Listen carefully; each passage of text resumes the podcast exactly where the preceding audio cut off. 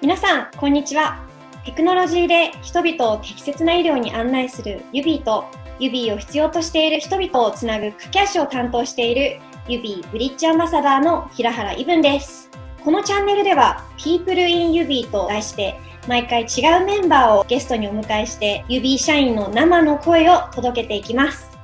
今回はですね、また新しいメンバーにお越しいただきました。レイです。こんにちは、レイ。こんにちは。よろしくお願いします。よろしくお願いします。結構あの、レイって面白いキャリアを王道からの,、あのまた変化球なのかわからないんですけどもそんなキャリアを歩んでるなと思っていて、うん、その話をじっくり聞いていけたらいいなと思います。はい、ではまずですね軽くあの自己紹介をお願いします。はい。私、社内でレイと呼ばれてるんですけども、本名藤島レイと申します。キャリアで言うと、大学院マスターまで行きまして、で、その後新卒で外資系の戦略コンサルに3年間働いておりましたと。その後、いわゆる自分で新規事業やってみたいなっていうのがありまして、まあ、日系の大企業の新規事業部門っていうところに転職しまして、で、ちょうど去年まで2年間働いておりましたと。で、そこから今年2021年1月にですね、弊社ユビーに転職してきたというキャリアになりますと。で、この後多分時間で話そうと思うんですけど、結構たまたまユビーと出会って、たまたまユビーに入社を決めたっていう感じなので、まだ入社2ヶ月ですけど、だいぶワクワクしております。なるほど。今、じゃあ生まれたばかりのひよこちゃん状態の感じなんですね。そうですね。ひよこですね。2ヶ月なんで。で、今、あの、あの自己紹介の時に、はい、たまたまっていうあのワードを繰り返し言ってたと思うんですけども、たまたま指に出会って、就職されたってどういうことですか、うんうん転職活動の話になるんですけど、去年2020年の10月に前職の事業会社がちょっと転職考えてまして、結構個人的にその SARS の会社に興味があって、特にそのバーティカル SARS 産業に特化した SARS の会社で働いてみたいなっていうのを考えてて、エージェント登録して、こういう会社どうですかみたいなのを多分、まあ5、6社ぐらいそれこそ ES 出して、具体的に面接受けて、みたいにしてましたと。で、もう本当にユビーのことその段階で全く名前も知らず、どんな会社かも知らずで、一個そのバーティカルサースの物流系の会社の社長の方とご飯食べに行きまして、で、だいぶその事業にも面白そうだし、その社長の直下で働けるっていうポジションだったので、もうだいぶ満足して入社しようかなと思ってたんですけど、あの、たまたま大学、それこそ私が大学院って23歳ぐらいですかね、その時に P&G のインターンがありまして、あの、就職活動の。そこにたまたまいた男友達がいるんですけど、そいつにその去年の10月、たまたま連絡もらいまして、それが、あの、それこそブンブンと一緒で、ユビのアンバサダー彼もやってまして、で、ユビという会社を紹介とかめちゃくちゃ有望な会社があるから、話だけ聞いてみないかっていうふうに言われまして、で、まあ、正直私そこまで医療系っていうところにこだわりなかったんですけど、いわゆるバーティカルサースの会社だったんで、お話だけでもっていうので、聞きに行ったら、めちゃくちゃ個人的にはいい会社だなと思いまして、なのでそこからもうほぼほぼ入社決めていて、オファーレターもらった会社からこう急展開して、指に入社決めたっていうのが、あのたまたまになりますね。そうなんですね。たまたまたまたまがこう積み重なって、今指にいるのかなって思いました。うん、実際に何を一番、あ、ここ指の魅力だな、転職ももう一社をあの、やめて指にしようって思われたんですか？二つ三つ多分理由があるんですけど、結構全部客観的な理由なんですよね。その私が個人的に熱い気持ちがあったというよりかは、あ、すごいなっていう、客観的に見て感動したとか納得したみたいなところがあるんですけど、一つ目が、いわゆる会社として事業として今後すごい成長しそうだなっていうスタートアップだと思えたことですね。これ私前職で事業会社いた時にスタートアップの投資とか彼らと一緒に日本で事業展開するって見てたんですけど、やっぱこう資金調達しててもなかなか今後の展開大変そうだなみたいな会社、スタートアップがいっぱいある中で、ユビーがまあ2、30億調達してるっていうのはそれ自体もちろんすごいんですけど、そこからの事業計画っていうのもたまたま見せていただいた投資家向けの資料っていうのがあったんですけど、それがかなり納得度の高いというか、事業計画と足元の数字化が実績がしっかりしたので、この会社すごい立派だなっていうのがまず一つありました。で、もう一つが、個人のキャリアとして、ユビーという会社が成長しようがしまいが、ここで3年働くっていうのはだいぶ魅力的だなっていうのを思いました。具体的に言いますと、結構私より1年2年前に入られた新卒コンサルの私は今年30なんですけども、30歳前後の方っていうのが多く指にはいらっしゃいまして、彼らがいわゆるスタートアップのメンタリティとして大事なアジャイルの働き方だとか、まあ、コンサル的にはとりあえずめちゃくちゃ資料を作ってっていうよりかは、早くお客さんにぶつけてっていう、そのあたりを言葉でもそうですし、働き方も再現されてるっていうのが、全然今私にないアセットだと思ったので、それをこの会社で身につけられるんだったら、めちゃくちゃいいなっていうので、指いいなと思ったのがまず2個目かな。で、あと3つが、あと、指ってめちゃくちゃカルチャーを大事にしてる会社ですと。で、入社前からそれはカジュアル面談の時からもお話しあったんですけども、カルチャー大事にしてる会社って、まあ結構大企業とかだと、まあそこにリソース投じてカルチャー作りましょうってわかるんですけど、この時間のかけたスタートアップで、まだ100名もいない会社の状態で、カルチャーをしっかり大事だと言って文言化して、かつ外部に公開してるって、なかなか他の会社ではあまり見たことないし、逆にそこのカルチャーしっかりしてる人って、他のそれ以外の営業の話であったりだとか、プロダクトの話であったりだとか、その辺も基本的なレベルが高いんだろうなっていうのを仮説というか想像しまして、一般的に言うと AI 問診の医療系の SARS って会社なんですけど、これ一回実際その具体で働いてるメンバーの話と、やっぱ組織としてのレベルが高いなっていうのが最後に考えたんで、他のオファーレターもらってた別の会社さんをお断りして指で働らせてくださいってなった次第ですね。なるほど。3つの理由ですね。1つ目の理由とか、以前例えば CVC とか、いわゆるこう投資する側として、スタートアップと今まで仕事をしていた際にこう評価があるじゃないですか。で、それでも、そのプロとしてスタートアップを決める要素があったと思うんですけど、それを踏まえてでも事業的に魅力だなっていうのを感じたっていうのはすごく大きな一つだなって思って、で、それに加えて、ね。うん、まさに人と、あのカルチャーのところ、事業と人とカルチャーす兼ね備えた場所っていうふうに思われたんですね。実際に今転職して2ヶ月と思うんですけども、そこで今最も力を入れてこうチャレンジしてることって何ですか？2つありまして、1つ目が、指4つ授業ある中の1つに、まあ一番大元の、部員向けの AI 問診の SARS のサービスがあるんですけども、それをある程度、あの、今200以上の医療機関様に使ってもらってるんですけども、もっとそれを営業活動をあの拡大していくって中で、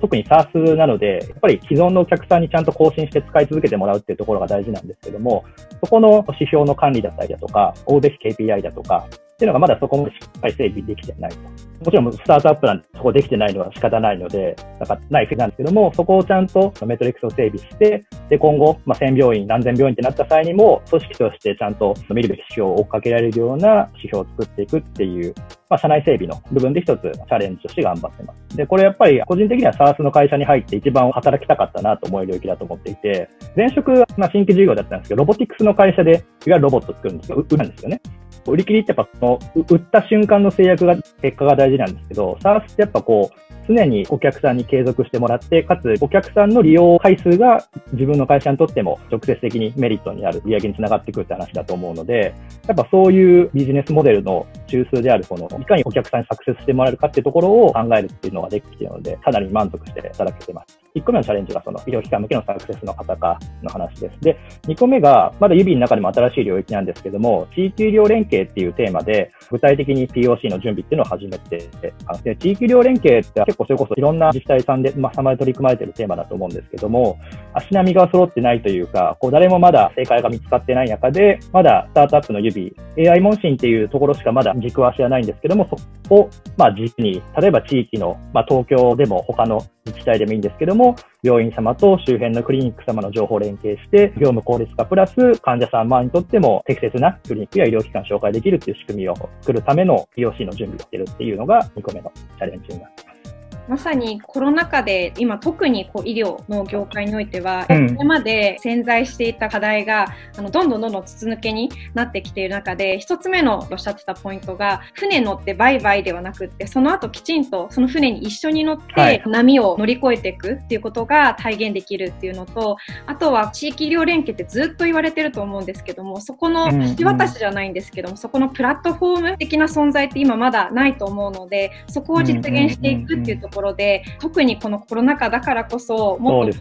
すごく大事な役割になってくるんじゃないかなと思いました。ありがとうございます。実際に今2ヶ月間働いてみてどうですか、最初カジュアル面談で見た時の事業の成長性だったり、あと大企業からスタートアップ入社ってなると、はいはい、まあいろいろ懸念要素って正直あると思うんですよ。給与大丈夫なのかとか、環境大丈夫なのかとか、いろいろあると思うんですけども、それひっくるめてどうですか、うん、2ヶ月間働いてみた感想は。トータルで、ここネガティブだなってないんですよね。ブンブンがおっしゃった、それこそあの、働いてみてどうとか、給与的な話どうとかも含めて、正直これミスったなって思うところないです。うん、っていうのがまず一番目の答えで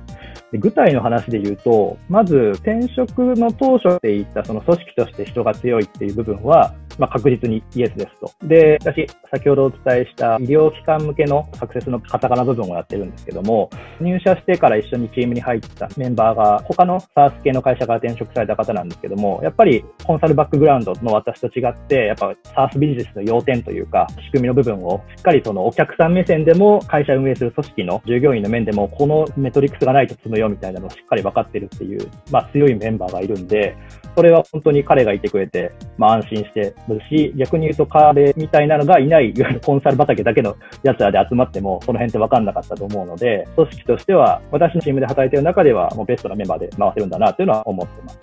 で、組織の話もうちょっと長くなっちゃうんですけど、個人的にちょっとこの前投稿したノートにも書いたんですけど、やっぱ強い人間のバランスよく揃ってるなっていうのがトータルな2ヶ月入って思った答えで、例えばで言うと、SARS 出身の人材もいるってもそうなんですけど、バーティカル SARS って例えばまあ物流とか医療って、まあ、既存の産業の方がもちろんいらっしゃるので、急にこうスタートアップが入っても、ちゃんと彼らと新しい取り組みを考えないと、まあ簡単に追い出されちゃうんですよね。不正があったりだとかするので、なので結論そのパブリックリエーションの PR 部分がめちゃくちゃ大事になってくるんですけども、そこも指、せいぜい100名ぐらいのスタートアップなんですけども、そこもちゃんと専任のチームがいて、かつ、私の知る限りではかなり、ある業界の方とも良好な関係性で評価いただいているっていうのは、単純なビジネスとか、プロダクトとか、まあ医療機関のお客さんっていうそれ以外の観点でも、しっかりそこの部分は会社として投資ができているんだなっていうのは、働いているものとしてかなり安心してるし、まあ、後から入ったものとしてみれば、やっぱこの会社すごいなっていうのは、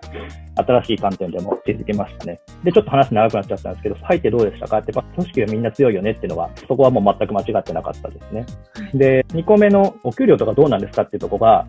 ぶっちゃけ、まあ、当たり前ですけど、他の方の皆さんの給与額面いくらとかもちろん知らないんですけど、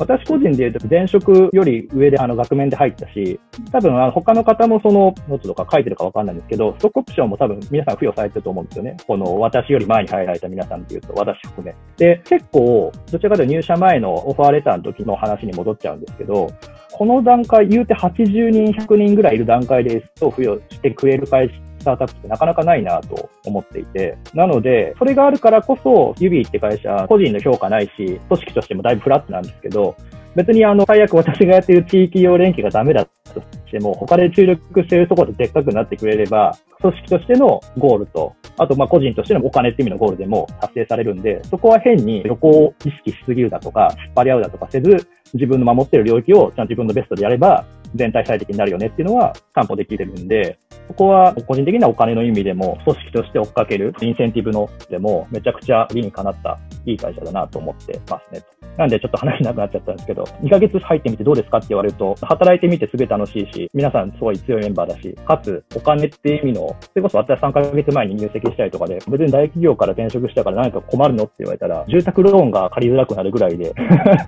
個人的なキャリアとしての成長も絶対こっちがベターだし、いわゆるお給料的なのも全然こっちの方がむしろ魅力的だし、何もネガティブな要素なかったなと今振り返ってみても思ってますね。そうなんですね。レーの話を伺っていると、ユビーっていう会社って本当にこれまでこうスタートアップに対してあった、まあ、いろんな壁といいますか、アンコンシャスバイアスといいますか、それをこう突破してるなって思っていて、うん、例えば、あんまりスタートアップって毎日こうドアノックなんてこう投資するべきとことか、きちんと決めてやるっていうよりも、毎日こう節約しながらなんかやっていくっていうイメージがあったり、給与面のところも、どうなんだろう、みんな困ってるんじゃないかなとか、夢だけあって困ってるんじゃないかなとか、まあそういっったような、まあ、一般の人が考える、まあ、いろんなコンシャスバイアスがあると思うんですけども、それをこう覆してると言いますか、そこをどんどんどんどんしていって、本当にこう組織が明確な目標をあの持てば、みんな団結して頑張れるし、みんなそこにコミットできるし、結果も一緒についてくるっていうのが、これがという。ことなのかなと思いました。